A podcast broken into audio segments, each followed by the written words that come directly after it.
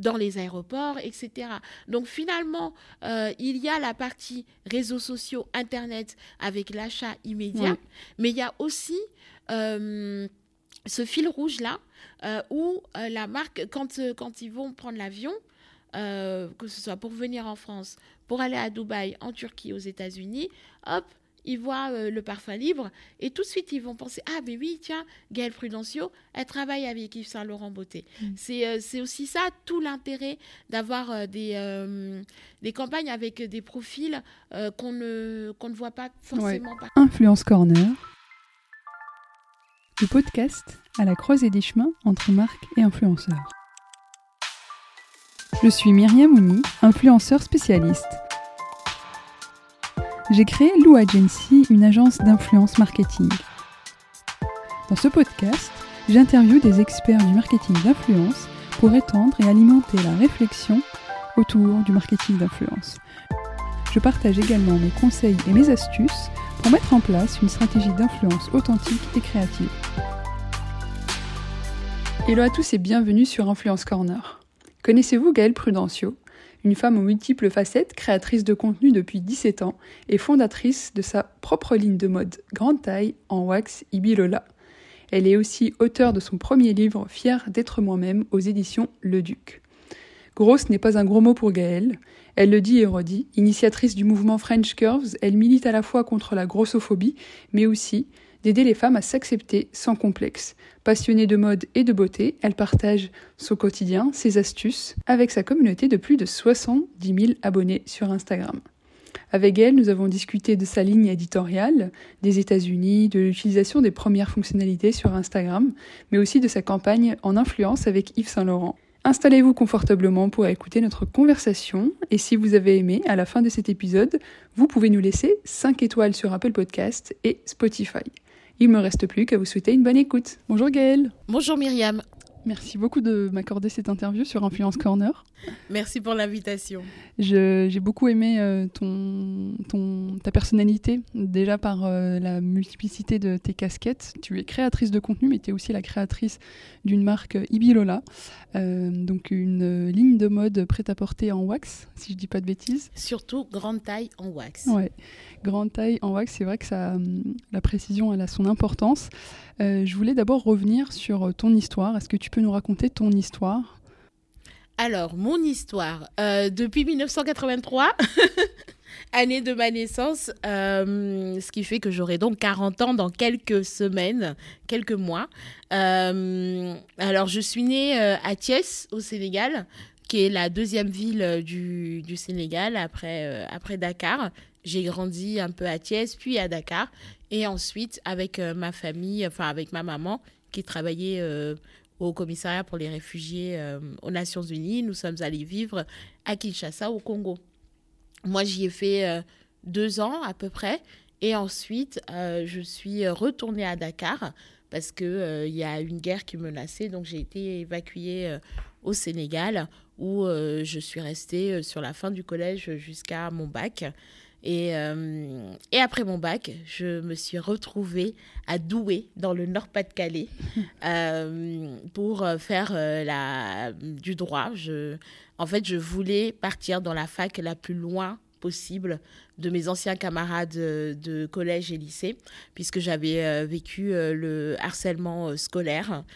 principalement de la grossophobie en fait et je ne voulais absolument pas retrouver ces gens-là et quand on fait euh, son, on passe son, son bac euh, au Sénégal, euh, notamment le bac français. On fait partie de l'académie de Bordeaux et donc on est automatiquement accepté à Bordeaux. Et je savais que tous mes anciens camarades seraient potentiellement à Bordeaux, donc je ne voulais pas aller là-bas. Et j'ai vraiment cherché la plus petite fac possible et la plus loin possible de, de ces gens-là. Et c'est comme ça que je me suis retrouvée dans le Nord. Et après euh, quelques, euh, quelques années euh, à, Douai, je suis allée à Lille pour, pour faire ma licence et mon, mon, master. Enfin, c'était ma maîtrise, parce qu'aujourd'hui on est master, mais en vrai, je suis très vieille, donc c'était une maîtrise. Et il se trouve que j'ai beaucoup, on va dire, peiné pendant ces études de droit, puisque j'ai quasiment redoublé toutes mes années. Je passais à chaque fois au rattrapage, à chaque fois, je, je, ratais d'un point, d'un demi-point. Ce fut laborieux. et en parallèle de mes études, j'avais commencé mon blog. Mmh. un blog qui était dédié à à raconter la façon euh, dont euh, je pouvais euh, trouver des vêtements dans ma taille parce qu'en fait, j'ai quasiment toujours eu des problèmes de poids, mhm. mais je n'ai jamais eu de problème avec mon poids. c'est très important cette nuance. tu peux nous expliquer un peu cette nuance? Oui, alors j'ai toujours eu des problèmes de poids parce que je prenais du poids et que j'ai fait beaucoup de régimes depuis l'enfance, l'adolescence, donc qui ont entraîné beaucoup de yo-yo et par conséquent des prises, des pertes de poids assez euh, importantes et, euh, et, un regard de la société qui était très inquisiteur et plein d'injonctions par rapport à ce poids-là. Mmh. Euh, pour, pour un certain nombre de personnes autour de moi et dans mon quotidien, mon poids a toujours été un problème. Et la, le premier euh, étendard de cela, enfin, la première chose qu'on va pointer, c'est euh, attention ta santé. Euh, mais en réalité, les personnes n'en ont absolument rien à foutre de ma santé. Mm. c'est surtout une question d'esthétique d'abord par rapport aux standards de beauté que la société a érigé comme étant qu'il vaut mieux être mince, bon, blanche, ok, mais mince, avoir telle forme, à la limite si on a des formes, mais plutôt une forte poitrine, des grosses fesses, mais pas trop de ventre, mhm. pas de bras, euh, etc. Et moi, je suis complètement euh, en dehors de ces cadres-là et de ces normes-là. Donc, euh, j'avais des problèmes de poids, mais moi, Gaëlle, en tant que telle, je n'ai pas eu de problème avec mon poids parce que pendant très longtemps, en tout cas, j'ai refusé que ce soit un problème pour moi. Euh, j'ai eu des complexes, mais parce qu'on on me les a créés, puisque mm. les complexes, ils viennent euh, réellement de euh, ce que les personnes vont dire de nous, du regard qu'on va porter sur nous. mais concrètement, moi, Gaëlle, j'ai toujours été bien dans ma peau. Et ce qui me posait un problème, c'était réellement de m'habiller. Et donc, après avoir fait un énième régime, euh, quand euh, j'étais euh, à la fac, j'ai décidé de... Je me suis dit, si j'apprenais, j'apprenais à m'accepter tel que je suis, mais vraiment, là où j'avais du mal, c'était de m'habiller. Mmh. Et donc, en créant mon blog, euh, je partageais en fait euh, les, euh, les, endroits, les bons plans, comment est-ce que je, je m'habillais en fait, comment je trouvais mon bonheur à, l'époque. Pourtant, finalement, quand j'y repense, je faisais qu'une taille 46, 48, mmh. mais c'était un marasme pour, enfin, dans, dans l'industrie de la mode.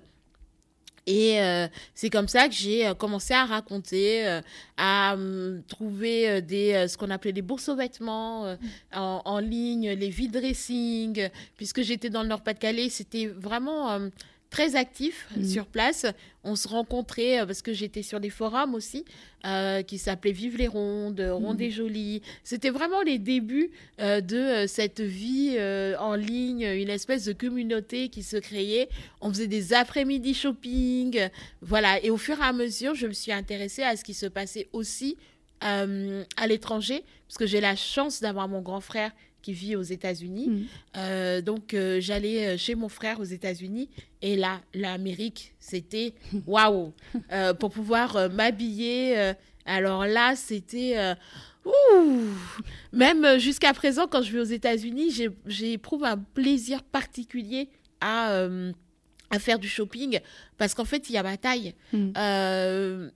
Et quand il n'y a pas ma taille, sincèrement, c'est vraiment un petit centimètre euh, ou, euh, que, euh, ou, ou, que le vêtement ne me convient pas. Mais enfin, en étant par exemple une femme noire et grosse avec ma morphologie, trouver un jean, c'était impossible en France. Mm. parce que les jeans ne sont pas coupés pour une morphologie comme la mienne, à savoir euh, ce qu'on appelle une poire, euh, voilà. Et euh, parce que j'ai les hanches qui sont plus développées que le, que le haut du corps.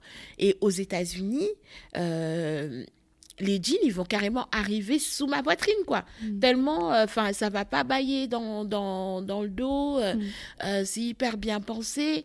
Et même pour les chaussures, moi, je chausse du 43. Et là-bas, je trouvais des, du 43 pieds larges. Mm. Donc, euh, quand euh, j'allais aux États-Unis, j'avais cette possibilité de partager aussi les adresses shopping, etc. Et en plus, ayant euh, toujours eu un peu cette espèce d'âme de commerçante, je m'amusais à acheter des vêtements aux États-Unis et à les revendre ici, mmh. en France, lors des vide dressing ou quand je retournais au Sénégal en vacances. J'avais carrément euh, créé une boutique éphémère qui s'appelait euh, la Curvy Boutique. Euh, donc ça, bon, c'est au fur et à mesure que ma communauté a grandi, mais vraiment le point de départ, ça a été que j'ai créé ce blog-là sur les forums et au moment où je découvrais ces forums aussi, comme j'étais à la fac, euh, certes, j'avais du mal avec mes études, mm. mais euh, le droit du travail était ce qui me plaisait le plus et j'avais donc c'est ce que j'avais choisi et j'avais un mémoire à faire, à rédiger plutôt euh, en master 1 de droit social.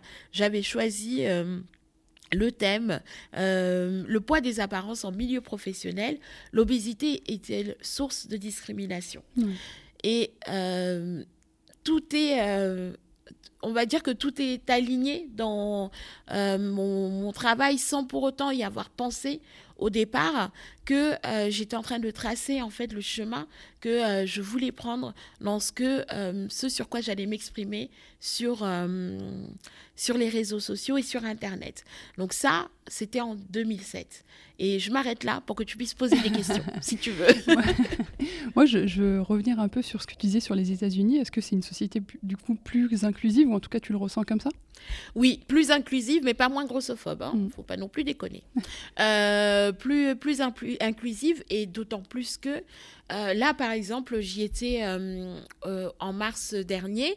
je faisais, voilà, j'étais au supermarché et euh, je vais au rayon sport. Je découvre qu'il y a une collaboration entre euh, cette grande enseigne de, euh, supermarché et un, magazine en ligne qui en fait propose sur sa chaîne YouTube des, des tutos, des, des, cours de sport, etc.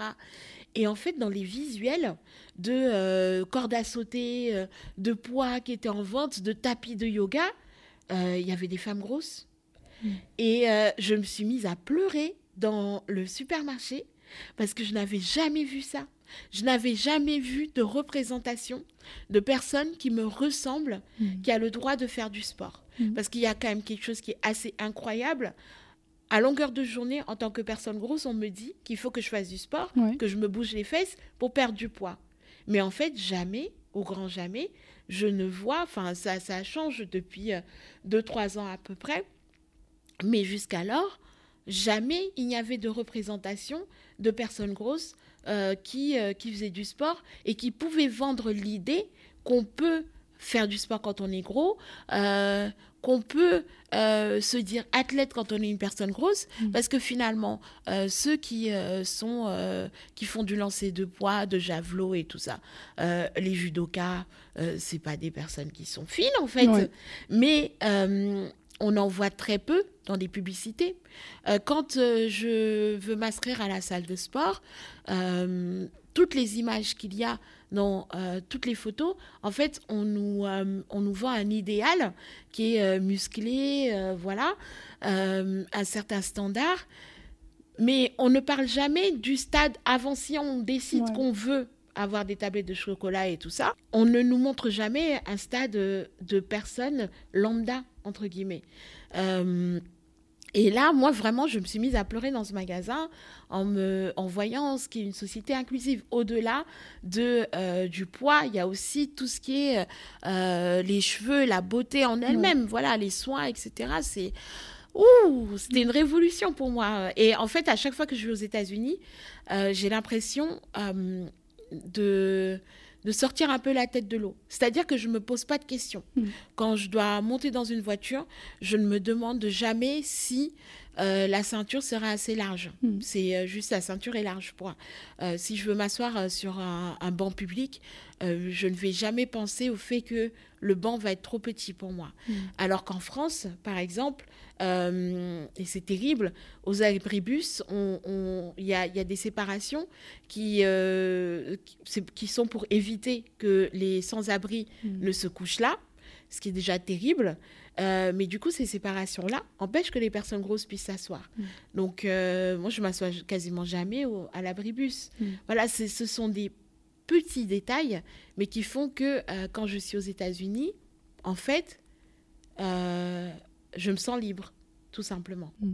C'est comme tu l'as dit, terrible. Et, c'est vrai que ton expérience, elle, aide à vraiment se mieux comprendre euh, l'importance aussi d'avoir une des représentations déjà dans les publicités, de manière générale dans les euh, concepts de qu'on peut réaliser sur euh, les réseaux sociaux et autres.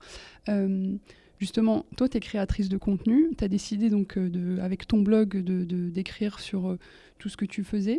ensuite est venu l'avènement des réseaux sociaux. Est-ce qu'on peut revenir sur ce moment-là où tu décides de te lancer sur les réseaux sociaux par lequel tu as commencé? Oui, euh, effectivement, en fait, donc le, mon blog, officiellement, en tout cas sur la mode grande taille, j'ai commencé en 2007. Avant, je me souviens que j'avais eu euh, des petits blogs, les skyblogs, euh, sur au féminin et tout ça. Je, je mettais, je postais des photos parce que j'avais fait un séjour à Londres, donc je partageais, etc. Et donc, il y a eu vraiment mon blog sur la mode grande taille. Ça a été en 2007. Et quasiment à ce moment-là, en fait, euh, Facebook aussi est, euh, est, arrivé. Et moi, euh, c'est bizarre, enfin, ou c'est pas bizarre, je me suis toujours lancée sur ce qui, ce qui était nouveau. Parce que déjà, je suis sur Internet depuis très longtemps. j'ai j'ai commencé, je crois, à 16 ans, que c'était les, vraiment les débuts. J'allais, quand j'étais au, au, lycée à Dakar, on n'avait pas Internet à la maison. Euh, il y avait ce qu'on appelait les cybercafés au mm. Sénégal. Donc, euh, j'allais au cybercafé, je passais l'après-midi là, les samedis après les devoirs sur table de 4 heures là, j'allais euh, au cybercafé et je restais tout l'après-midi. Tout l'argent que j'avais, tout mon argent de poche, c'était sur Internet. et après ça, donc il y, y, a eu les blogs quand je suis arrivée en France. Et Facebook, mais avant Facebook, il y avait même un autre réseau qui s'appelait High Five. Hmm. Euh, vraiment, ça, c'est la, la l'ancienne. Et ça, c'était le premier réseau qui permettait de retrouver justement des amis du collège, du lycée. C'était un peu comme les copains d'avant et tout ça. Euh, et High Five, c'était voilà, américain. Euh, ça a eu une durée de vie peut-être d'un an. Hmm. Et, et, Facebook est arrivé tout de suite après. Et je me suis inscrite dessus je commençais à partager dessus. Et à ce moment-là, mon blog, qui jusqu'à présent était un peu caché, euh, parce que euh, au moment où j'avais commencé à me raconter sur internet, mes parents m'avaient dit mais non, euh, ça se fait pas chez nous. Enfin, on est très pudique, c'est une culture quand même où on parle pas de soi. Donc là, ma mère vraiment, elle doit être fatiguée. J'ai carrément publié un livre sur. c'est dire à quel point hum, je ne je, refuse envers et contre tout euh, d'être dans, dans, les normes, on va dire. Eh bien, euh, donc, euh, il y j'ai commencé à partager des liens de mon blog sur Facebook, comme ça, tout doucement, petit à petit. Et, et ma communauté a commencé à grandir aussi, grâce à Facebook, parce qu'il y avait un lien qui se créait. On, on, pouvait, voilà, commenter les statuts, etc. Et après ça, euh, il y a eu l'arrivée de, euh, d'Instagram en 2011. Mmh. Euh, je me souviens exactement, c'était 31 décembre 2011, je me suis inscrite parce que je voyais mes amis qui commençaient à partager. Et à l'époque, on, on, repartageait aussi bien sur Twitter que, que Facebook. J'étais aussi sur Twitter. J'étais sur Twitter avant d'être sur Facebook d'ailleurs. Mmh. Et, et donc, euh, je me suis inscrite sur Instagram. Euh, comme, euh, comme un peu tout le monde, je postais mes plats, voilà, les arbres, les cerisiers en fleurs, tout ça. Et au fur et à mesure, là aussi, il y a un autre lien qui s'est créé. et on a commencé à plus être dans l'esthétisme de ce qu'on partage et tout. Et ce qui a vraiment permis, pour moi en tout cas, de aussi bien d'animer la communauté que d'être encore plus proche de la communauté, c'est avec l'arrivée des stories. Mm. J'étais un peu sur Snapchat, mais j'ai jamais vraiment accroché. En revanche, avec l'arrivée des stories, là, c'était dans mon quotidien euh, que je pouvais parler. Vous voyez que, enfin, vous entendez que j'adore parler. Donc, forcément, avec les stories, euh, je pouvais euh, bah, plus montrer euh, ce que je faisais au quotidien, ce que je fais encore, et avoir des conversations et plus d'échanges. Ce qui manquait avec les blogs, parce qu'il y a une certaine limite, en fait, on, on, poste l'article, il y a des commentaires, et puis après, il n'y a plus forcément d'échanges. Alors que là, c'est comme si c'était un crayon qui s'animait. Euh, et qu'on pouvait, dont on pouvait voir l'évolution tous les jours. Et ça, ça, donnait aussi de la visibilité sur ton blog aussi, effectivement, ça donnait de la visibilité. Malheureusement, euh, les, euh, les, réseaux ont pris beaucoup plus de place, mm. avec aussi une, des personnes qui lisent moins. moi, j'adore écrire, autant j'aime parler, autant j'aime mm. écrire.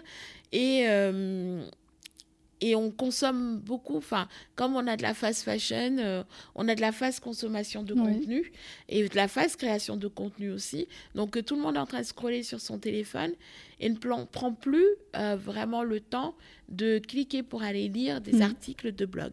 Néanmoins, la chance que j'ai, c'est que euh, justement, j'ai quand même un noyau dur mhm. de ma communauté qui aiment lire ces articles-là et qui, euh, qui aiment ce lien qu'il y a sur le blog et qui, euh, lorsque je publie un article, vont prendre le temps d'aller le lire. Mmh. Et c'est pour cette raison que je vais réserver certains sujets au blog, que euh, je vais prendre le temps, parfois je vais prendre peut-être deux semaines, trois semaines pour rédiger un article. Alors il va être très très long, mmh. mais je vais prendre le temps de le faire et je sais que lorsqu'il sera publié, les, euh, les personnes qui doivent le recevoir positivement, les personnes qui doivent euh, que cet article doit atteindre euh, et toucher vont pouvoir le lire. Hmm. Ce que je trouve intéressant avec justement l'avènement des réseaux sociaux et surtout Instagram, c'est que déjà toi, à travers ta figure de femme et en plus plus size, donc tu es une grande figure du body positive aujourd'hui, ce qu'on appelle le body positive sur Instagram, ça a permis justement de créer des nouveaux récits euh, de vie et, surtout de, bah, de montrer en fait euh, finalement qu'il y avait une, une, grande diversité des corps. Euh, comment toi, tu as, impulsé ça? Qu'est-ce que tu as mis en place tout en utilisant les codes des réseaux sociaux en fait? Mmh. Est-ce que tu veux dire que c'est grâce à moi qu'il y a de nouveaux récits? Oui, absolument. Moi et puis d'autres d'autres créatrices de contenu comme une Stéphanie, une Stéphanie Zwicky par exemple, à qui je pense, euh, qui est pionnière aussi euh, sur euh, ces prises de parole-là. comment j'ai impulsé ça? Mais à, vrai dire, en étant Gaëlle, tout simplement, en mmh. étant moi. parce que aujourd'hui, je sais très bien que pour buzzer sur de la, du body positive, c'est il y, a, y, a, y, a, deux trois stratégies qui sont assez simples. Mmh je peux porter un maillot de bain et euh, écrire un petit article, enfin un petit post sur les réseaux sociaux, euh, dire pourquoi aller, euh, on a tout le droit de se mettre en maillot de bain sur la plage, danser, voilà, en lingerie sur, sur les réseaux, montrer du bourrelet, du poil qui s'assume, des boutons, etc. Mmh. Voilà, ça, ça marche, on sait que ça fonctionne. Mais nous, à l'époque, on ne savait pas. c'était des choses qu'on, enfin, en tout cas, dans mon cas, euh, c'est des choses que j'avais besoin de partager, hmm. euh, que j'avais besoin d'exprimer, parce que mon vécu faisait que, à un moment donné, je ne pouvais plus euh, juste me contenter de consommer de, du média qui ne me correspondait pas et dans hmm. lequel je ne me reconnaissais pas. et qu'à un moment donné, au mois de mars-avril, je ne voyais que des articles euh, dans la presse féminine qui disaient euh, Allez les filles, ça y est, euh, le, voici le régime pour avoir un bikini body. Mm. Mais moi, je ne me sentais pas concernée parce que... Encore une fois, il manque de représentation. Voilà, un manque de représentation. D'autant plus que moi, j'ai vécu du harcèlement sur la plage euh, parce que j'étais en maillot de bain, parce que je suis une femme grosse et que j'avais, mais vraiment, euh, l'audace de porter un maillot de bain. Euh, donc j'ai vécu du harcèlement et j'avais besoin de raconter ce harcèlement. Et le fait de partager un article sur mon blog avec mon maillot de bain était vraiment thérapeutique pour moi. Donc c'est faire des choses qui m'ont qui m'ont euh, proposé des choses qui me faisaient du bien, euh, qui m'ont permis d'impulser ça. Mais pas parce que je savais que euh, ça allait buzzer euh, ou, euh, ou même que ça allait aider d'autres personnes. Très sincèrement, moi, je faisais du bien qu'à moi. hein. Euh, dans l'idée, euh, voilà, j'avais besoin de partager ça. Hop, je publiais. Et finalement, je recevais des témoignages de personnes qui disaient euh, merci, qui me remerciaient de partager ce type de contenu et dans lesquels elles se reconnaissaient et qui les aidaient euh, aussi à euh, relativiser, à euh, s'accepter, à faire le chemin vers elles-mêmes. Et ouais, au départ, il n'y avait rien, rien, rien de, de, En plus, quand j'y repense franchement, si j'avais su que à un moment donné, une photo de moi en maillot de bain euh, pourrait se retrouver sur Internet, aller faire le tour de la toile, deviendrait virale, comme on dit, avec plus de 3000 commentaires de personnes qui m'insultent, qui insultaient mon corps, qui regardaient qui détaillaient chaque partie de mon corps, euh, et qui euh, m'annonçaient ma mort imminente d'un diabète de je ne sais quel type ou d'un un AVC à je ne sais quel moment, sincèrement, je ne pense pas que je, me serais amusée à publier comme ça sur Internet. C'est ça aussi le côté pervers des réseaux sociaux, c'est que autant tu peux porter une voix et rassembler une communauté autour du body positive, mais en même temps, il y a toute une série de haters qui va vraiment euh, en fait, venir casser un peu tout le travail, euh, déjà casser la confiance en soi des Mm. personnes euh, concernées, de, et, et justement de limiter finalement ce genre de contenu. Comment tu arrives à gérer ça avec bah, ta communauté aussi, de, de comment tu réponds à ce genre de commentaires et comment tu, tu prends le pas sur tout ça pour rassurer aussi ta communauté de se dire attention, c'est qu'une partie euh, des personnes et Mhm. euh, la plupart euh, sont euh, bienveillants. Alors, tout dépend de mon humeur au moment où ça arrive, sincèrement, euh, parce que ce que beaucoup de personnes qui suivent euh, des, des- des créateurs de contenu, influenceurs, etc., euh, oublient, c'est que nous sommes des êtres humains Mm. et que nous sommes des êtres d'émotion. En tout cas, moi, je suis un être d'émotion. Et selon le jour où euh, je me retrouve à recevoir euh, une vague de, de messages euh, grossophobes, racistes, misogynes, parce que voilà, intersectionnalité, moi j'ai la totale, hein, eh bien, je vais plus ou moins bien le vivre. Néanmoins, ce qui est important pour moi, c'est que euh, bah déjà, je, je sais que si il y a ces messages-là, c'est que ça dérange.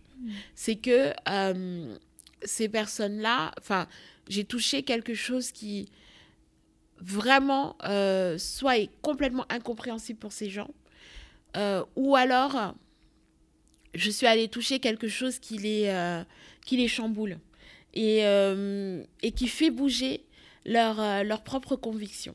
Donc tant mieux, voilà, Mhm. tant mieux si ça fait ressortir euh, la méchanceté chez certaines personnes. Euh, ce qui est surtout important aussi, c'est que lorsque je publie euh, une photo, notamment sur le sujet comme la- le corps en lui-même, c'est que moi déjà, je suis contente de l'avoir fait. Ensuite, je sais que ça va toucher positivement des personnes. Mhm. Et parmi toute la masse des commentaires que je vais recevoir, il y aura sans doute une personne que ça aura aidé. Mhm. Et là, j'ai fait tout mon job. Mais ce qui me fait souvent mal, c'est qu'il y aura une petite nénette de 16 ans qui aura vu euh, ma, ma photo euh, et qui se sera dit Ah ouais, moi aussi, euh, l'été prochain, je vais me mettre en bikini. voilà, c'est trop bien. Donc, ça va la booster. Et deux minutes après, elle va lire tous les commentaires. Et là, elle va se dire Ah non, mais en fait, j'ai pas le droit. Ça, ça me touche. Mhm. C'est ça qui me fait mal. Parce que c'est comme si on mettait à mal tout le travail que je fais depuis des années. Euh, Il y a une chose qui revient souvent, c'est euh, que je fais euh, l'apologie de l'obésité. Euh, je ne me souviens pas avoir déjà dit quelque part, allez-y, soyez gros, c'est trop bien. euh, Mhm. Voilà, c'est trop bien d'être essoufflé. euh, c'est trop bien euh, de ne pas trouver de vêtements à sa taille. C'est trop bien de ne pas euh, pouvoir faire un scanner normalement. Il faut absolument trouver un euh, radiologue qui a un scanner à champ ouvert.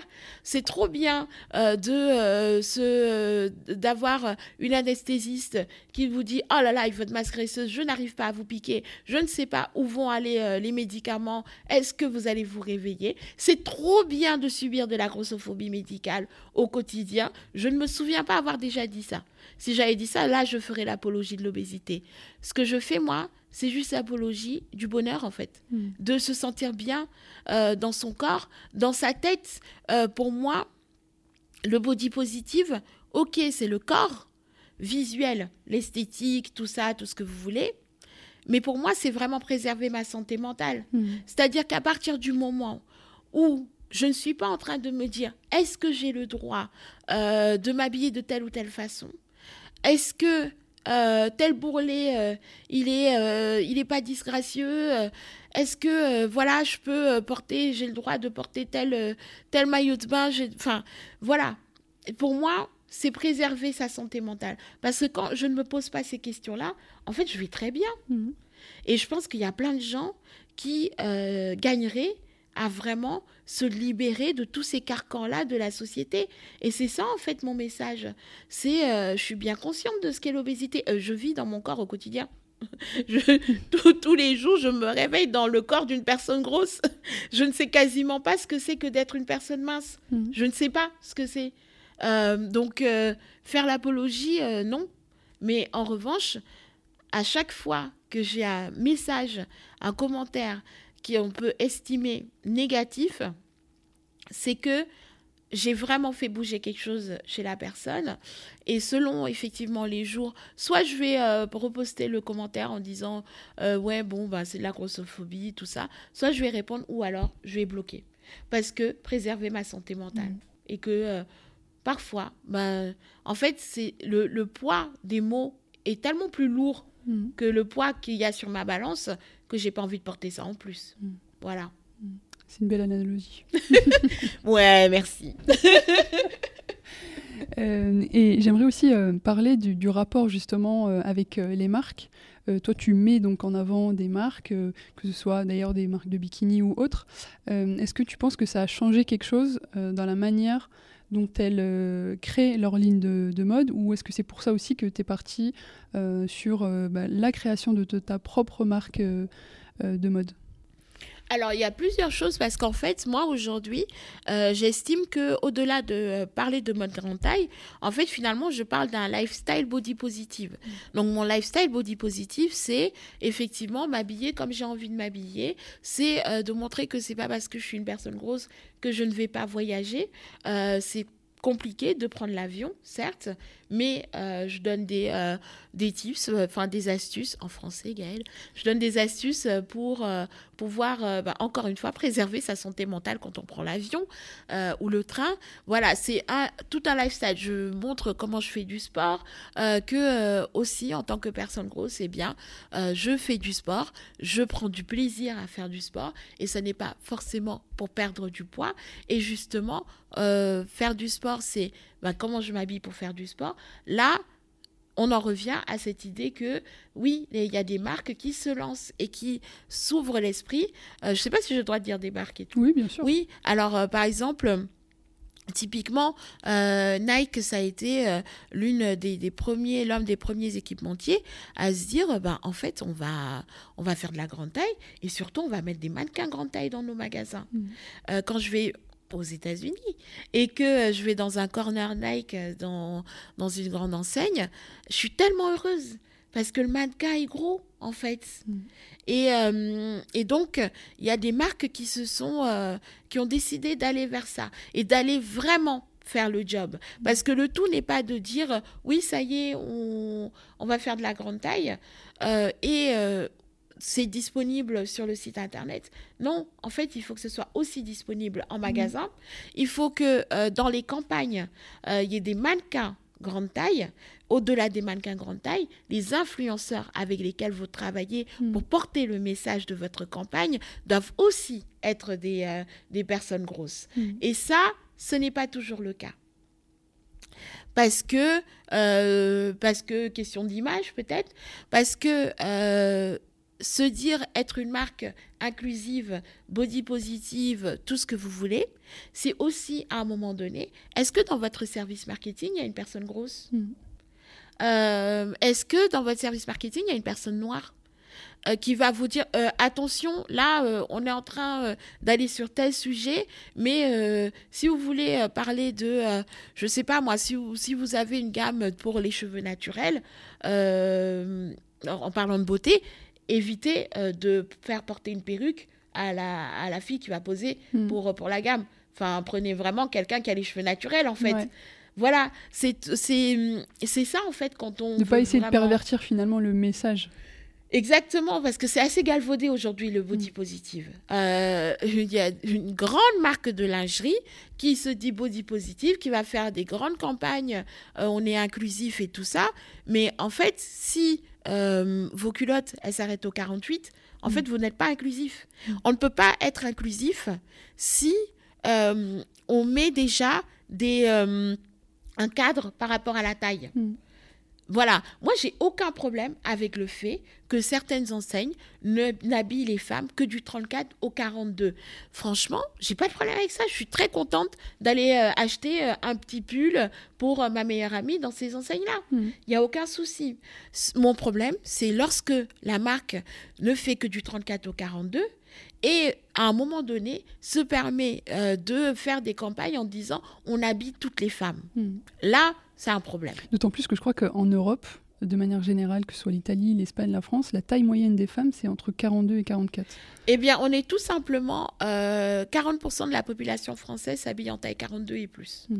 Donc finalement, enfin, si on dit que c'est une moyenne, c'est Il y a un qu'il vrai marché. vraiment- Oui, il y a un vrai marché. Et c'est là que euh, moi, lassé de me plaindre sur Internet et de dire il n'y a pas de vêtements dans ma taille, lassé d'envoyer des messages aux marques en leur disant mais vous voyez bien que tout euh, le budget shopping des femmes taille 44 et plus va à l'étranger Mhm. euh, et devrait être dépensé en France, ben, on pourrait faire quelque chose. Allons-y, proposons, enfin faisons ne serait-ce que des collections capsules, Mhm. euh, étendez vos tailles quand les marques veulent étendre leur taille, euh, est-ce que oh, ils font vraiment le travail technique au- auprès euh, des modélistes en prenant des, euh, des modélistes qui savent travailler sur la mode grande taille? Ben, Le job, il n'est pas fait. Mhm. En fait, il y a toujours une limite. On va nous proposer un truc, une extension de taille. Derrière, les bras, ils sont trop petits. Ouais. En fait, le tour de bras est trop petit, mais les manches sont hyper longues. En fait, le travail, il n'est pas fait. L'inclusivité, c'est vraiment une réflexion. Et c'est OK si euh, vous ne le faites pas tout de suite. Oui. Si vous avez ça dans vos petits papiers et que vous travaillez petit à petit, que c'est dans deux ans, dans trois ans, il Mm. n'y a pas de problème.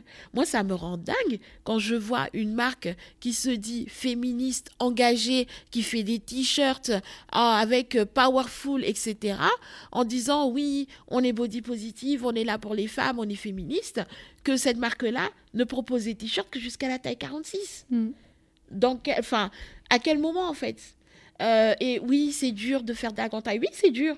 Mais justement, c'est pour ça qu'on fait le job. Mm. C'est pour ça qu'il faut embaucher les personnes qui vont le faire. C'est pour ça qu'il y a des consultants qui existent. Et donc, moi, lassée de voir tout ça, je me suis dit, allez, euh, je vais faire le job. Mm. Je vais euh, proposer euh, ce que j'aimerais voir. C'est-à-dire, ma marque, enfin Ibilola, c'est vraiment, quand je dis c'est la première ligne de mode grande taille en wax, c'est le cas. Parce que j'en voyais pas. Euh, J'ai grandi au Sénégal, donc j'allais chez le tailleur, il n'y a pas de problème pour avoir du sur-mesure, etc. Ok. Mais il y a quelques années, euh, quand j'avais lancé un mouvement qui s'appelait le French Curves, avec d'autres influenceuses, on faisait un challenge. Tous les mois, on s'habillait euh, selon un thème. Et il y a une année où le thème était le wax. Et euh, pour moi, c'était facile de trouver les vêtements wax. Enfin, j'ai grandi dedans, j'en porte toujours. Donc, c'était, je suis allée dans, dans mon armoire, euh, j'ai eu ce que j'a- j'avais à trouver. Mais les filles qui, participaient à ce challenge, elles m'ont dit, mais qu'elles ont galéré. Elles sont allées sur les sites qui étaient dédiés à la Mm. mode africaine, avec, euh, voilà, où il y avait du wax, en veux-tu, en voilà. Euh, impossible de trouver de la grande taille. Ou alors, il fallait commander sur mesure, etc. Il fallait attendre trois semaines, un mois pour être livré. Ben, à ce moment-là, c'était compliqué euh, pour elles de participer. Mm. Et donc, je me suis dit, mais il y a vraiment quelque chose, en fait. Et c'était pas que l'idée de faire de la mode grande taille, c'est aussi ben, dès le début, dans euh, les visuels, c'est de faire des photos avec euh, des, euh, des, filles de taille différentes. on avait zéro budget. Et franchement, aujourd'hui, on n'en a pas non plus énormément. Mais ça me rend quand même dingue de me dire qu'avec le peu de budget que j'ai, j'arrive à faire des choses qui sont assez folles, quoi. Hmm. Euh, de réunir des personnes qui font des tailles différentes, de réunir la communauté, parce que c'est une marque qui est très communautaire. En même temps, communautaire dans le sens où euh, c'est celles qui vont acheter ces produits-là se sentent vraiment représentées. Et elles-mêmes se sentent investies de la mission de porter ces vêtements-là et d'en parler. C'est dans ce sens-là communautaire. Et d'ailleurs, j'ai pas de mal avec le fait de faire des choses communautaires. Euh, donc, et, et, c'est euh, partant de là que maintenant, je sais que demain, s'il y a une marque qui euh, se dit, OK, on veut vraiment avoir euh, une extension de taille, ben moi, je suis tout à fait en mesure de, de, conseiller de A à Z, en fait, et de dire, voici le type de visuel qu'on va qu'on peut faire. Mm. Voici le type de mannequin avec lesquels vous travaillez. Pas une fille qui fait du 42 et qui a juste des fesses et de la poitrine. Non, on va vraiment aller chercher quelqu'un qui fait du 52 et voir du 54, du 56, euh, du 60. Si vous voulez faire les choses, faites-les vraiment. Dans la mode, c'est vrai que ce n'est pas évident parce qu'il y a des questions techniques. Mm. Mais alors, est-ce qu'on peut parler de la beauté? Parce que là, euh, ça fait quoi? 10 ans, 15 ans que je fais du blogging, vraiment depuis 6 ans que, euh, on va dire que mon profil a euh, émergé ou percé, comme pourrait dire. et, euh, et donc, que j'ai commencé à, à, travailler réellement avec des marques, notamment des marques de beauté. Mais concrètement, pourquoi est-ce que il fallait avoir des traits fins euh, c'est clair, pour, un parfum, par exemple. Pour porter du, du fond de teint. Mm. Enfin, c'est jamais ils se sont dit, mais oui, effectivement, il faut qu'il y ait toutes, euh, toutes les, les, tailles qui soient représentées. Mm. C'est, enfin, franchement, là, c'est pas compliqué. Euh, et en plus, moi, j'ai de la chance, je vends très bien du rouge à lèvres, vu la bouche que j'ai la chance d'avoir, que des personnes aujourd'hui payent pour se faire des injections pour avoir exactement la même bouche que moi. Eh bien, tant mieux si aujourd'hui je peux, euh, je travaille avec des marques de beauté, euh, je suis ambassadrice d'Yves Saint Laurent Beauté, et ça, c'est un pas énorme pour mmh. une marque de luxe et de make-up de se dire, ben ouais, en fait, on y va. Mmh. On, on, peut le faire et, et ça nécessite aucun, euh, aucun euh. investissement, aucun développement particulier. C'est juste de se de la représentation. Oui, on, va sortir des cadres et des cases et, euh, et on va aller chercher au-delà de juste toutes ces normes-là qu'on nous, qu'on nous sert depuis des années. Quoi. Et est-ce que tu penses que c'est aussi ton rôle de leader d'opinion qui a amené ces marques-là, comme Yves Saint Laurent, à aller vers des profils, bah, déjà toi, influenceuse, créatrice de contenu, mais aussi on sait que tu prends beaucoup la parole dans les médias sur cette question de grossophobie, de body positive. Euh, est-ce que c'est comme ça que ça a marché? Mais je pense, je pense que ça a joué. Après, je ne suis pas dupe. Il y a des tendances aussi je me souviens euh, que c'était quoi en 2016-2017, euh, je travaillais dans, dans, une, euh, dans une enseigne, c'était chez Mime qui, qui aujourd'hui n'est plus malheureusement, et je m'étais retrouvée à faire du community management. J'ai fait tout, quasiment tous les services. J'étais là au départ pour faire de l'administratif au service pay, et vu qu'ils ont vu que j'avais un blog, etc. Euh, je me suis retrouvée à être community manager. Et donc, au service marketing, euh, la, responsable m'avait dit Ah, c'est trop bien ton blog, en fait, tu vois, euh, dans tous les bureaux de les cabinets de tendance, le body positive, c'est ce sur quoi il va falloir travailler ces deux prochaines années. voilà. et moi, ça me faisait un peu hurler parce que concrètement, enfin, moi je suis pas tendance en fait, c'est ma vie, c'est mon quotidien. c'est comme lorsque je me suis lancée avec une, une marque avec du wax, euh, beaucoup m'ont dit mais tu n'as pas peur de euh, que ce ne soit plus tendance dans quelques années? Mais en fait le wax ça fait plus de 200 ans que c'est tendance en Afrique, mm. donc euh, concrètement non, en fait j'ai pas peur. C'est voilà, on c'est comme le pour moi c'est comme le Vichy, c'est comme le Liberty, c'est comme le tartan euh, voilà, c'est juste un tissu, un imprimé, quoi. Et donc, effectivement, il y a des tendances.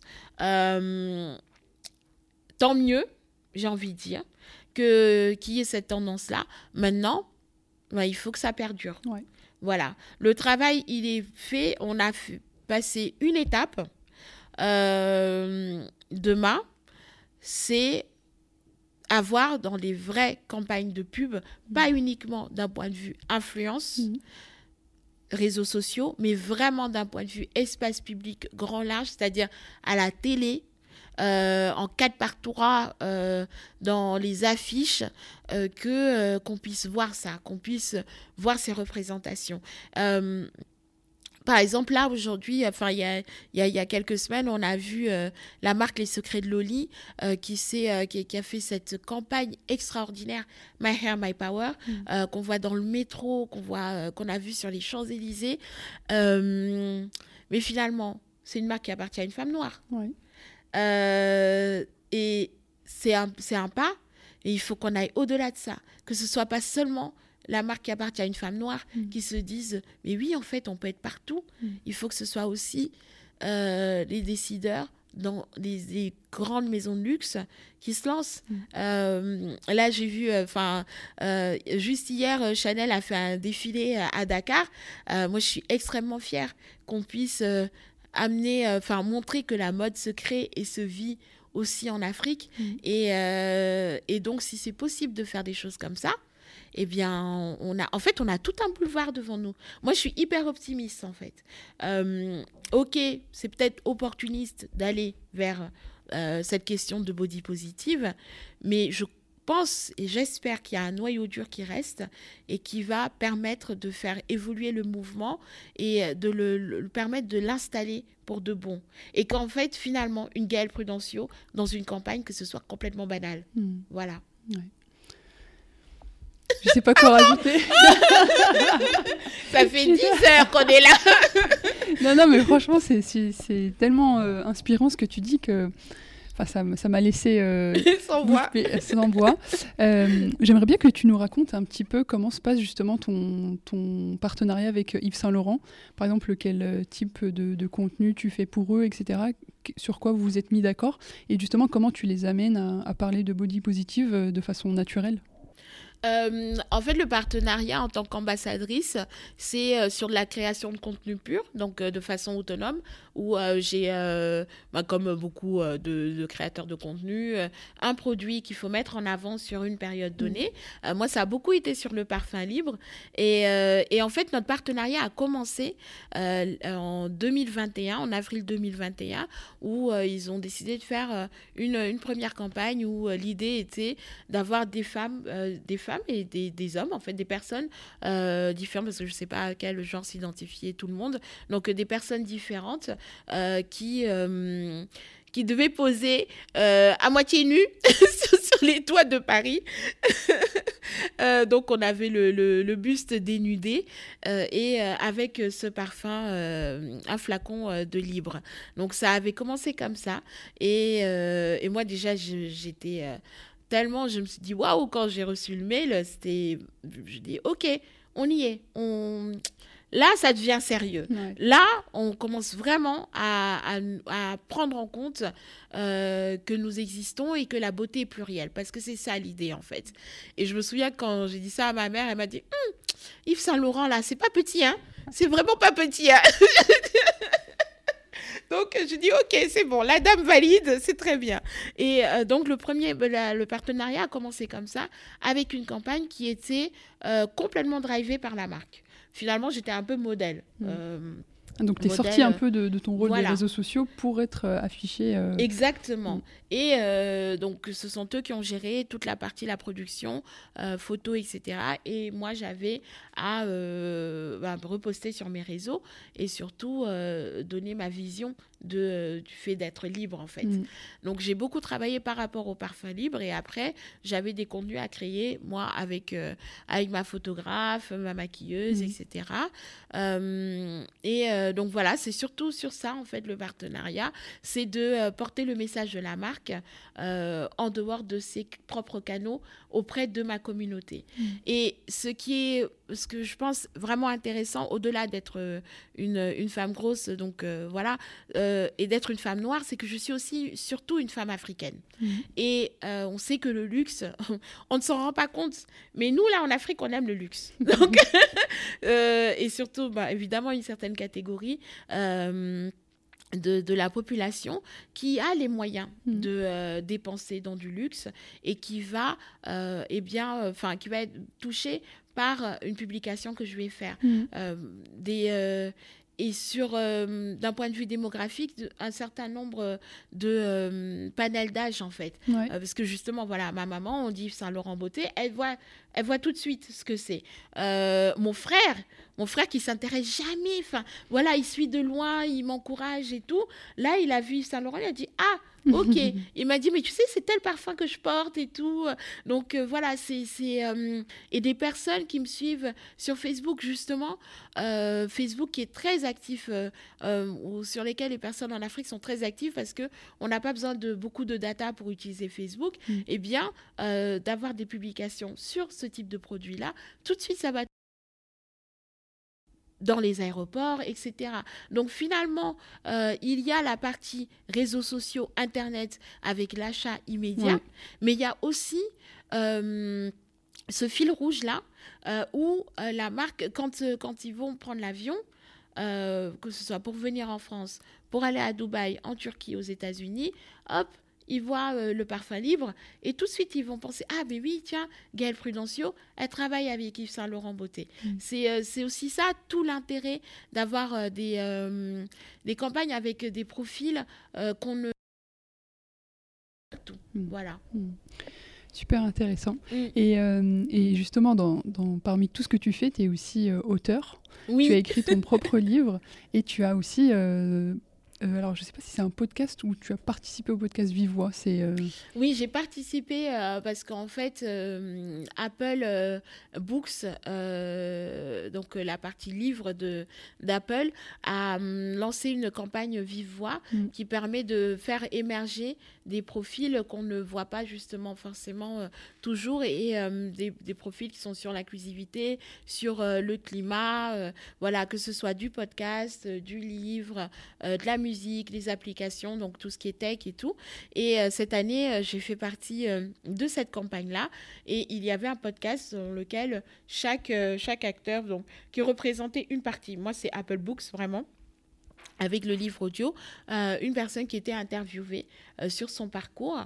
Et en fait, euh, donc moi, mon livre Fier d'être moi-même, il a été édité aux éditions Le Duc. Et après, les droits ont été acquis pour du livre audio. Et partant de là, mon livre en version audio était en exclusivité sur Apple pendant un an. Mmh. Donc là, ça y est, maintenant, il est disponible partout. mais il était, voilà. Et ça a été édité chez Hardigan pour, pour Apple pendant, euh, pendant enfin, oui, toute l'année qui s'est écoulée. Et quelle est justement cette expérience que tu as vécue à travers le livre, qui est donc un contenu encore très différent de ce que tu peux faire euh, bah, dans le blogging, euh, dans, dans, sur les réseaux sociaux?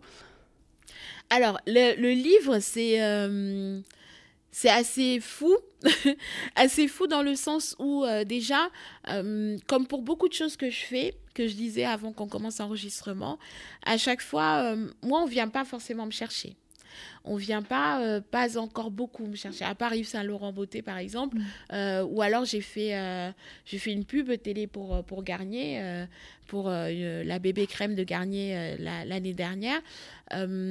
voilà, on va venir me chercher pour des choses comme ça, mais pour certains projets, c'est moi, Gaëlle, mm. qui vais. parce que j'ai compris que il faut. je suis aussi commerciale, en fait. Voilà, je suis mon propre commercial, ma propre RP. J'y vais. Je, je veux écrire un livre euh, j'ai commencé à écrire. Je sais que je sais écrire parce que j'ai tenu un blog pendant des années.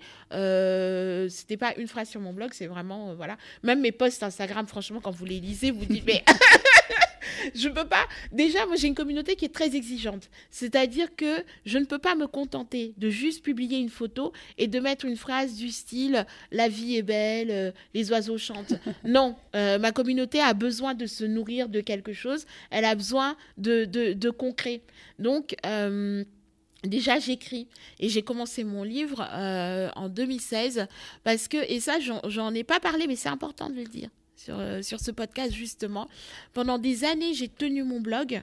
Euh, je n'ai pas euh, généré de revenus, j'ai pas monétisé et je n'ai pas réussi à monétiser pendant des années. Et à un moment donné, même si je le faisais pour le, le, partage, voilà, la passion, tout ça, je me suis dit, mais moi aussi, je veux en vivre de mmh. ce blog. Et donc, en 2016, j'ai fait appel à une agence qui m'a enfin, qui m'a conseillé euh, pour pouvoir faire un rebranding mm. euh, de, de, de, ma présence sur Internet euh, et pour pouvoir professionnaliser, passer au next step. Et donc, euh, on a vraiment retravaillé toute mon identité euh, digitale. Parce qu'avant, j'avais plusieurs des pseudonymes. Voilà, je m'appelle Gaëlle Vanessa. Donc, il y avait Vanou. C'était les pitreries de Vanou. Vanou Licheuse. À un moment donné, c'était de Curvy and Curly Closet. Euh, toute façon, quand on est un peu curvy, là, à chaque fois, un peu ou beaucoup curvy d'ailleurs, on passe toujours par la case licheuse dans son pseudonyme. Euh, voilà, il y avait tout ça. Quand on tapait Gaël, Gaël Prudencio, Gaël Vanessa, on tombait sur plein de, noms de profils. Donc, on a retravaillé ça. Déjà, l'identité. Euh, l'identité digitale qui m'a mené à tout un travail sur ma propre identité. Mm. Et la question était, qui suis-je? Où vais-je? Qu'est-ce que je veux? Quelle est ma mission? Et comment est-ce que euh, on gagne de l'argent concrètement en étant sur Internet en tant que blogueur, euh, influenceur, etc. Et de là était partie l'idée que, eh bien, il faut créer sa marque, avoir son propre produit pour ne pas dépendre à 100% des marques, euh, parce que finalement, c'est assez aléatoire, mmh. concrètement aussi euh, organiser des événements. Donc, on n'en a pas parlé, mais j'organisais Curves and Cocktails avec une super pool party tous les ans, une euh, fête autour d'une piscine, dans une piscine, body positive pour tous les corps. Euh, et en parallèle, écrire un livre. Et donc, de, à partir du moment où cette personne qui m'accompagnait m'a dit, eh ben, il est temps que tu penses à écrire ton livre, le projet, il, est devenu... Enfin, je sais pas, il, est né comme ça dans mon esprit et j'ai commencé à écrire dans les notes de mon téléphone mm. pendant des mois et des années, en fait, finalement, pendant quatre ans.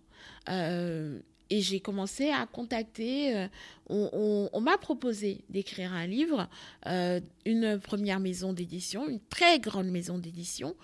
et lorsque je suis allée au rendez-vous, ils m'ont dit, ah bon, bah en fait grosso modo, euh, votre livre, euh, il va intéresser qui? Que des, femmes noires et grosses? Bah, Nous, en, nos commerciaux ne pourront pas le vendre en librairie. Mm. Donc, euh, ce qu'on vous propose, c'est que ce soit un psychologue qui l'écrive, vous donnez votre témoignage, il va analyser votre témoignage. J'ai dit, mais alors à ce moment-là, il n'y aura pas mon nom sur la couverture? Je suis désolée, moi, mon nom, je veux le voir sur la couverture. Mm. les droits et tout, qui est-ce qui va les toucher? Ah, bah, ce sera le psy, vous, vous aurez offert votre témoignage. Ben, ça ne me convenait pas. Euh, du coup, je n'ai pas poursuivi avec cette maison d'édition. On m'a proposé une autre fois, il s'est révélé que c'était une arnaque en fait. Euh, heureusement que j'ai demandé conseil. C'est très important de demander conseil, de ne pas avoir peur de demander de l'aide. Et j'ai eu une espèce d'impulsion après cette arnaque, cette tentative d'arnaque, puisque j'avais déjà tout, euh, toute la trame, mmh. vraiment le sommaire de, de, mon livre. Et je suis allée sur LinkedIn je suis très active sur LinkedIn, euh, contrairement à beaucoup d'influenceurs. Euh, je suis partout en fait. Et euh, je suis allée voir les maisons d'édition avec lesquelles je voulais travailler. Hmm. et j'ai commencé à envoyer un mail. j'ai cherché qui étaient, voilà, qui étaient les éditeurs, qui géraient la partie développement personnel et tout. J'ai envoyé des messages sur LinkedIn à plusieurs personnes. Et en parallèle, une amie qui croit énormément en moi, euh, m'a dit Ah, mais attends, j'ai une amie euh, qui fait du yoga, euh, qui a écrit son livre chez le Duc. Je lui ai demandé si elle a un, contact. On me donne le contact, j'envoie le mail. Et la personne qui me répond me dit Ah, ben ça tombe bien, j'allais vous contacter. Voilà. Et, et l'aventure a commencé comme ça. C'était important pour moi d'en parler. Vous allez vraiment. Je ne sais pas comment vous faites votre montage, mais bon courage. On garde tout. C'est la, la clé. Et donc, c'était important euh, voilà, pour moi d'en parler. Et l'aventure a commencé comme ça. On s'est rencontrés en février 2020. Et c'était en bonne marche, tout allait bien. Et le confinement est arrivé. Et là, je me suis dit, donc mi-mars 2020, je me suis dit, oh, c'est mort. Je vais pas. Euh, enfin, voilà quoi. Le projet, euh, en plus, dans les médias, on disait oui, le livre, voilà, les librairies sont fermées. Et finalement, les gens n'ont jamais autant lu que pendant le confinement. Quelques semaines après le début du confinement, on m'a rappelé, on m'a dit Ah, mais c'est bon, euh, le projet est validé. Alors, en revanche, ce que tu nous as envoyé comme sommaire, là, ce ne sera que, que la première partie du livre. donc, c'est parti. Euh, et j'ai écrit pendant le confinement. Euh, et donc, cette aventure, déjà, d'un point de vue juste humain, c'est extraordinaire. Parce que raconter ces mots, M-A-U-X, avec des mots M-O-T-S, mm ça chamboule beaucoup de choses dans une vie. Euh, moi, j'avais beaucoup de certitudes sur moi, sur mon histoire, et revenir dessus, ça m'a fait énormément de bien. Euh, mais il y a eu une période, euh, ça c'est après, pendant la promo, parce que j'ai eu une grosse promo de mon mmh. livre. Vraiment, j'ai fait beaucoup, beaucoup, beaucoup de presse. à un moment donné, je n'en pouvais plus de parler de moi. Euh, là, c'est, je pense, la première interview que je fais depuis très longtemps, depuis des mois. Quel honneur. Euh, oui, mais surtout parce que je viens parler beaucoup quand même de mon travail. Oui. Et euh, même si c'est très lié à moi, Gaëlle, mais quand même, voilà, c'est, ça reste assez détaché. Et, et, donc, il y a déjà cette aventure humaine. Et ensuite, de toucher à un autre format et de c'est aussi un autre travail. C'est un travail sur la longue durée. Tout à l'heure, je parlais de la phase consommation. Eh bien, le livre, c'est complètement à l'encontre de ça. Mm. Et c'est ce que j'ai beaucoup aimé. Parce que, enfin, euh, pour quelqu'un qui est très digital, ben, sortir d'Internet et du digital, c'est salutaire. C'est salvateur. Et euh, ça permet de graver aussi mon histoire sur le long terme. Euh, mon livre est sorti en janvier 2021. Ça n'est pas un best-seller, certes. Néanmoins, tous les jours, je reçois un, message me disant Oh, j'ai acheté ton livre, je viens de le terminer, merci beaucoup, euh, merci, ça m'aide, ça me permet de réfléchir. Il y a des gens qui n'avaient jamais entendu parler de moi, mm. qui sont, euh, qui l'ont vu euh, en librairie, qui ont acheté et qui ont été attirés par quoi? Par la couverture. Tout simplement parce que en France, c'est quand même très rare d'avoir une femme noire grosse, habillée en rose, avec un afro sur une couverture de livre. Et qui ne soit pas euh, une histoire sur, euh, je sais pas, le titre c'est Fier d'être moi-même quand même. S'accepter quand on n'entre pas dans les normes de la société. De prime abord, c'est pas un livre où euh, on va parler de souffrance de la femme noire qui est forte. Hmm. Voilà, ça n'est pas au rayon Afrique. étant même si je suis très fière d'être africaine, c'est quand même d'abord et avant tout au, rayon développement personnel. Euh, et je suis par ailleurs très fière du fait que euh, on n'est pas venu me chercher, on n'est pas venu me dire eh bien, écoute, Gaëlle, on, a envie, euh, voilà, tu es influenceuse, euh, c'est trop bien les influenceurs, euh, ça fait une bonne opération marketing pour la maison d'édition. On écrit pour toi. vraiment en fond, en fait. Voilà, on écrit pour toi et tu, tu mets ton nom dessus. Non, c'est vraiment mm. mon livre, en fait. C'est, je l'ai vraiment écrit. Effectivement, il a été relu, relu par une directrice éditoriale et tout. ouais, mais c'est mon livre mm. et c'est mon travail. Et mon histoire, mon histoire d'acceptation de soi, mon histoire en tant qu'entrepreneur euh, et, euh, et, mon guide de l'acceptation pour euh, les autres personnes en expliquant ce qu'est la grossophobie, ce qu'est le body positive, ce qu'est le racisme, la misogynie noire, ce qu'est l'intersectionnalité, mm. parce qu'on est en plein dedans. Et, et c'est surtout ce qui me rend le plus fier, parce que il va toucher euh, au-delà de Internet et de ma communauté. Hmm. C'est ce qui marche en plus aujourd'hui, c'est des, créateurs de contenu, des créatrices qui vont aller parler d'un thème sociétal et surtout sur des formats là où on ne les attend pas. Donc euh, ça peut être les livres, ça peut être les podcasts, ça peut être en dehors des réseaux sociaux pour aller chercher aussi une audience qui n'est pas forcément la leur. Euh, ou celle qu'ils ont déjà, même si c'est important d'avoir une audience déjà engagée, mais d'aller chercher aussi une nouvelle audience et une nouvelle, euh, des nouvelles personnes en fait mhm. Sur des sujets comme ça très importants. Oui.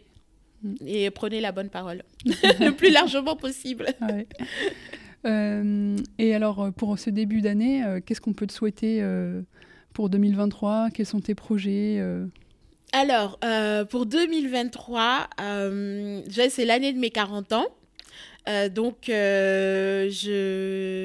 ce qu'on peut me souhaiter, c'est de la sérénité. Euh, c'est euh, encore plus d'amour pour moi et autour de moi. C'est mm. voilà, d'abord et avant tout, parce que euh, si moi, Gaëlle, l'être ne n'est pas en accord avec elle-même, bah, le business, ça euh, ça va pas en fait. Mm. C'est aussi simple que ça, parce que mon, mon, business est lié à ma personne.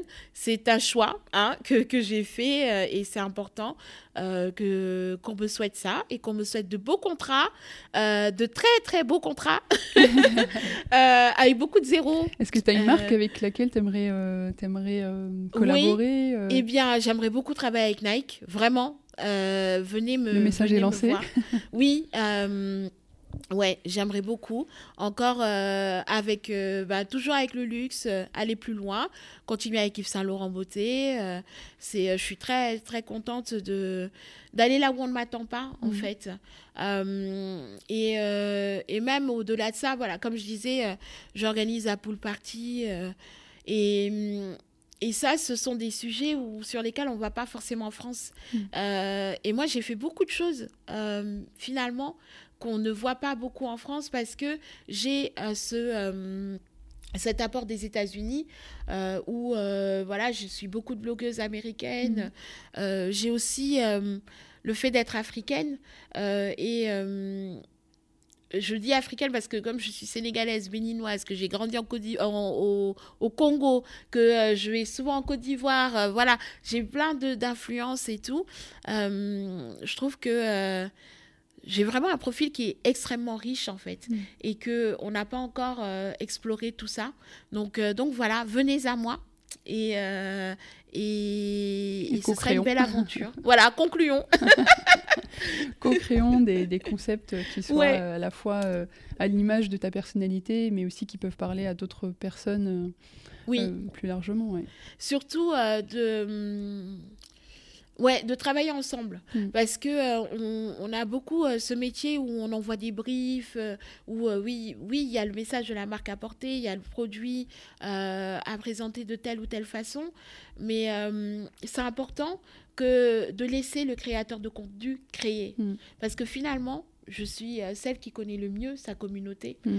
Et la chance que j'ai, c'est d'avoir moi mon propre produit mm. euh, qui marche très bien, euh, d'avoir une communauté très engagée sur ma marque. et en plus, j'ai plusieurs marques. J'ai quand même Gaël Prudencio et Ibilola. Et donc, de connaître, j'ai vraiment des je sais pas parler français, des KPI, des, des, insights sur euh, l'engagement de ma communauté, parce que je la connais, je sais comment elle réagit. Et parfois, ben, on, nous, on, nous, on nous donne des briefs qui qui correspondent pas. Donc moi, mm. bon, j'essaie toujours de, de, de, redire, bon, ben, on peut faire comme ci, comme ça, être force de proposition, parce que c'est important. Mm. Euh, parce que finalement, euh, on fait un métier qui est super. Euh, on est sur un secteur qui est super. On sauve pas des vies, mais euh, on apporte de la joie. Mm. Euh, et, ça, c'est important de ne pas le perdre de vue. Voilà. C'est une, très belle fin, je trouve. je te remercie beaucoup, Gaëlle, pour Merci, tout ce partage. Et on se dit à très vite sur les réseaux. Yes. Vous êtes arrivé à la fin de cet épisode, j'espère que vous avez appris plein de choses et que cela pourra vous aider dans la quête de votre stratégie. Vous êtes chaque jour un peu plus nombreux et nombreuses au sein de la communauté du podcast, c'est pourquoi on a décidé de sceller notre lien et d'aller plus loin en lançant officiellement en janvier la newsletter du podcast. Alors pas d'inquiétude, ce ne sera pas une redite du podcast, aucun intérêt, on est d'accord, mais plutôt une nouvelle forme de débat, de réflexion et d'atelier autour des enjeux de l'influence de demain. Alors la barre est très haute, mais on veut vous surprendre à prendre part au sujet, car on estime que c'est ensemble qu'on pourra construire une influence plus éthique et plus responsable. Inscrivez-vous dès maintenant sur le lien en description d'épisode. Et moi, je vous dis à la semaine prochaine